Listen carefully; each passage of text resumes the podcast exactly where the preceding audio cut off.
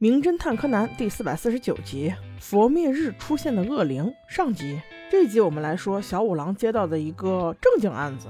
那是一个特别有钱的老头，他和他太太都觉得自己被恶灵缠身了。几年间发生的不好的事情似乎都有个规律，能想的办法也都想了，找了灵媒，找了驱邪队都没有用。他们这才想到，不如找个侦探来试试，反正家里有的是钱。于是便请了最著名的毛利小五郎管家，是去事务所接的人。你还别说，司机小哥哥除了眼睛有点小以外，还挺帅。他姓绵隐，不如我们就叫他绵哥哥吧。管家眼睛大，但是有点老。他们接到小五郎一家三口之后，在去别墅的路上，便讲起了整件事情的过程。原来是两年前老爷做的一场噩梦引起的，随后就总是在半夜莫名其妙的能听见一些怪声音。最恐怖的是，半年之前他竟然收到了一张恐吓信，上面写着。吾乃第五人之魂，在我苏醒之前，你就俯首认罪，痛改前非吧。这一看就是有人故意为之哎，老爷肯定曾经做过什么坏事。管家继续说道：收到卡片之后，家里就会在特定日期出现一些怪事，比如从今年十月四号开始，每月的四号，不是老爷脚扭伤了，就是汽车刹车失灵了，再不然就是哪个柜子莫名其妙倒了。总之四号就会有不好的事发生。这把老爷和太太吓得，甚至给自己装了一套安防系统，只有通过指纹。才能进去的卧室门。小兰赶紧一查，哇塞，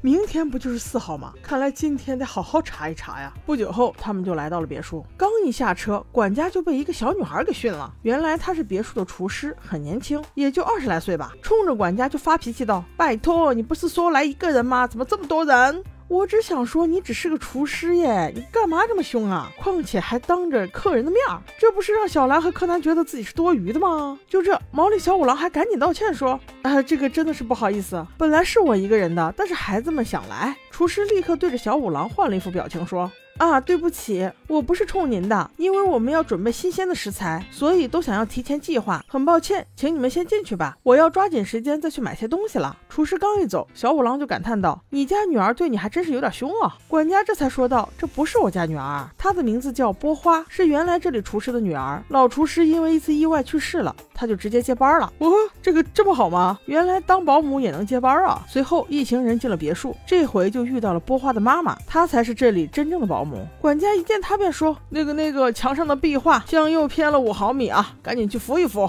纳尼不是吧？五毫米你都能看出来？这时柯南才发现别墅里的一家人都很怪异。还没见老爷，我们先来盘点一下。第一个是管家，他有整理癖，不论是什么东西，必须要严丝合缝，坚决不能歪不能斜。然后是棉哥哥司机，说自己有洁癖，就连别人递过来的一支笔都要先擦一擦再用。然后是波花母女俩，波花的妈妈就是保姆，她有尖端恐惧症，就是很害怕尖的东西；而波花有惧高症，连二楼的阳台都去不了。我说你们家老爷是怎么回事？为什么招员工全部都是这种 残次品？看来他有一颗善良的心啊，主要就是为了扶贫。到了二楼后，老爷家的门前还要通过指纹验证，只有他们家这五个人指纹才有用，其他人如果一按，直接就报警。这时老爷还没有来，太太就来了，身边还站了一个有点拽的男士，听说是他家安防系统的设计者，他的名字叫关口。随后老爷过来，也就寒暄了两句，管家便带着毛利小五郎去各处参观了。老爷和太太还有关口先生三个人在密谋什么？这会儿感觉三人关系应该不错，老伙计了。因为关口先生一直躺在他家沙发上，而夫妻俩都习以为常。随后小五郎三人在整个别墅内转了又转，吃完晚饭之后还是没有什么发现。他们决定今晚就在这里住，看看明天到底有什么事情发生。柯南坐在他的小床上查日历，他在想，为什么所有不好的事情都要发生在四号呢？小兰倒是提醒了他，说是他最近感觉到，好像每个月的五号都有人结婚，也就是说十月五号好像是大吉之日。柯南赶紧看一看日历，原来十月五号是佛灭日，确实大吉。那明天就是四号了，就更奇怪了。小兰看了一下手表，正说着不是明天，现在已经十二点过了，已经是四号了。话音刚落，阳台上就掉下来一个什么东西。柯南赶紧走过去查看，小五郎和小兰也跟了过来，竟然是一只皮鞋。在阳台查看一番之后，久违了的大叫声终于来了。小兰的丝毫昭示着尸体的出现，在他们正上方三楼的阳台上，关口先生的尸体就挂在栏杆的边缘，两条腿从栏杆的缝隙中掉了下来，一晃一晃的把一只鞋晃了下来，这才掉到了正下方二楼的阳台上。而这会儿家里的主人都不在，棉哥哥司机晚上八点的时候带着老爷和太太一起去医院了，这会儿还在赶回家的路上呢。接到了管家的报丧电话，心中焦急万分，让司机加快脚步，赶紧回家。因为三楼的那个房间只有他一个人能开开呀，这就让人奇怪了，密室杀人吗？这会儿叫救护车来也没用了，警方及时赶到，来的是横沟警官。经调查可知，晚上八点左右，老爷和太太要去医院的时候，关口先生还好好活着呢，而死者的死亡时间推断到九点到十点之间。夫妻二人和司机都有不在场的证明。虽然三楼房间是密室，但横沟依然认为这应该不是自杀，因为死者吊住自己脖子的绳子实在是太短了，一定是凶手帮他套上的。除此以外，死者的上衣口袋里还有张卡片，上面写着“惩罚你十三年前的罪行”。